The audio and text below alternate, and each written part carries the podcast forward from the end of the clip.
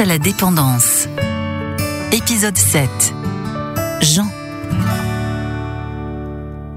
Bonjour à tous et bienvenue dans ce podcast. Aujourd'hui, c'est en terre d'Ovalie que je vous emmène à Lons, plus précisément en périphérie de Pau.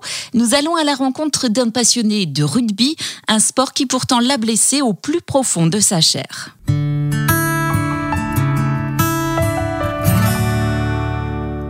Enfant, puis adolescent et aujourd'hui adulte, Jean a toujours été passionné de rugby. Arbitre, joueur, président d'association, il y consacre tout son temps.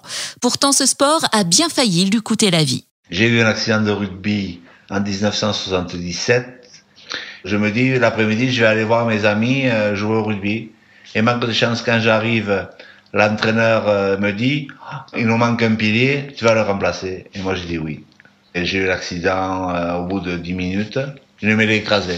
Je me suis retrouvé à Bordeaux, euh, me faire opérer dans le cervical.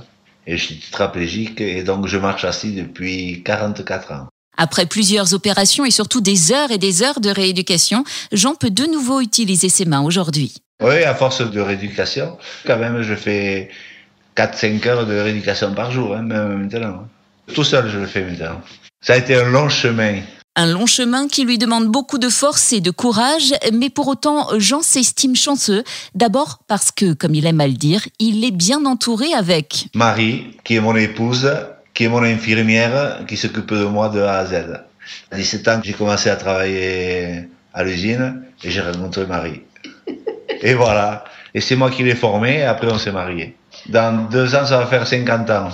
50 ans de mariage, un fils très présent à ses côtés, deux petits-enfants dont il est très proche, et une carrière à la poste grâce à un patron en or, comme il aime à le dire. J'ai eu l'accident le 13 novembre, il est venu me voir le 18 novembre, et il m'avait dit, il était blanc comme neige, si un jour vous voulez retravailler, je vous trouverai toujours du travail.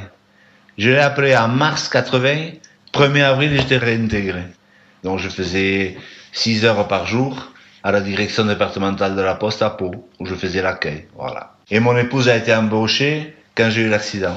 Tous deux ont passé de belles années au sein de l'entreprise. Le handicap n'a donc pas été un frein professionnel pour Jean. Et à l'heure de la retraite, pour améliorer son quotidien, Jean bénéficie également d'une rente régulière de la part de tutélaire. Tous les mois, là, depuis l'âge de 60 ans, il nous verse une allocation mensuelle. Là, au jour d'aujourd'hui, le mois de janvier, c'est 161 euros. Mais enfin, ça aide bien toujours. Hein. Le principal, c'est de vivre bien. Après, bon, c'est pas la peine de... Parce que j'ai vu personne amener son coffre-fort avec. Donc, c'est bon. Aujourd'hui, à 69 ans, Jean est très très loin d'être inactif. Avec Marie, ils sont très souvent en déplacement. Je m'occupe d'une association des blessés du rugby qu'on avait mis en place en 85. Donc j'étais président jusqu'en 2011.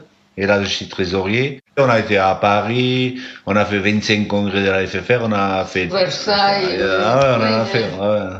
Moi, je suis pas fait pour euh, rester à la maison. Sortir, retrouver sa famille, ses amis, rencontrer des gens, partager de bons moments, mais toujours dans la bonne humeur, c'est ainsi que j'en vois la vie. Moi, j'ai comme principe, il vaut mieux offrir son sourire que partager ses peines. Les gens vous le rendent bien, donc euh, il faut pas connaître que ses droits, il faut connaître ses devoirs parce qu'on a un devoir envers les autres gens d'être sympa et c'est ensemble qu'on avance. C'est pas chacun pour soi, c'est avoir ce sens du partage et moi c'est pour ça que j'aime bien les sports collectifs quels qu'ils soient. On apprend à perdre, on apprend à gagner, on apprend à partager et surtout euh, profiter de la vie comme on ne sait pas quand elle va s'arrêter, donc autant en profiter, vivre le jour le jour.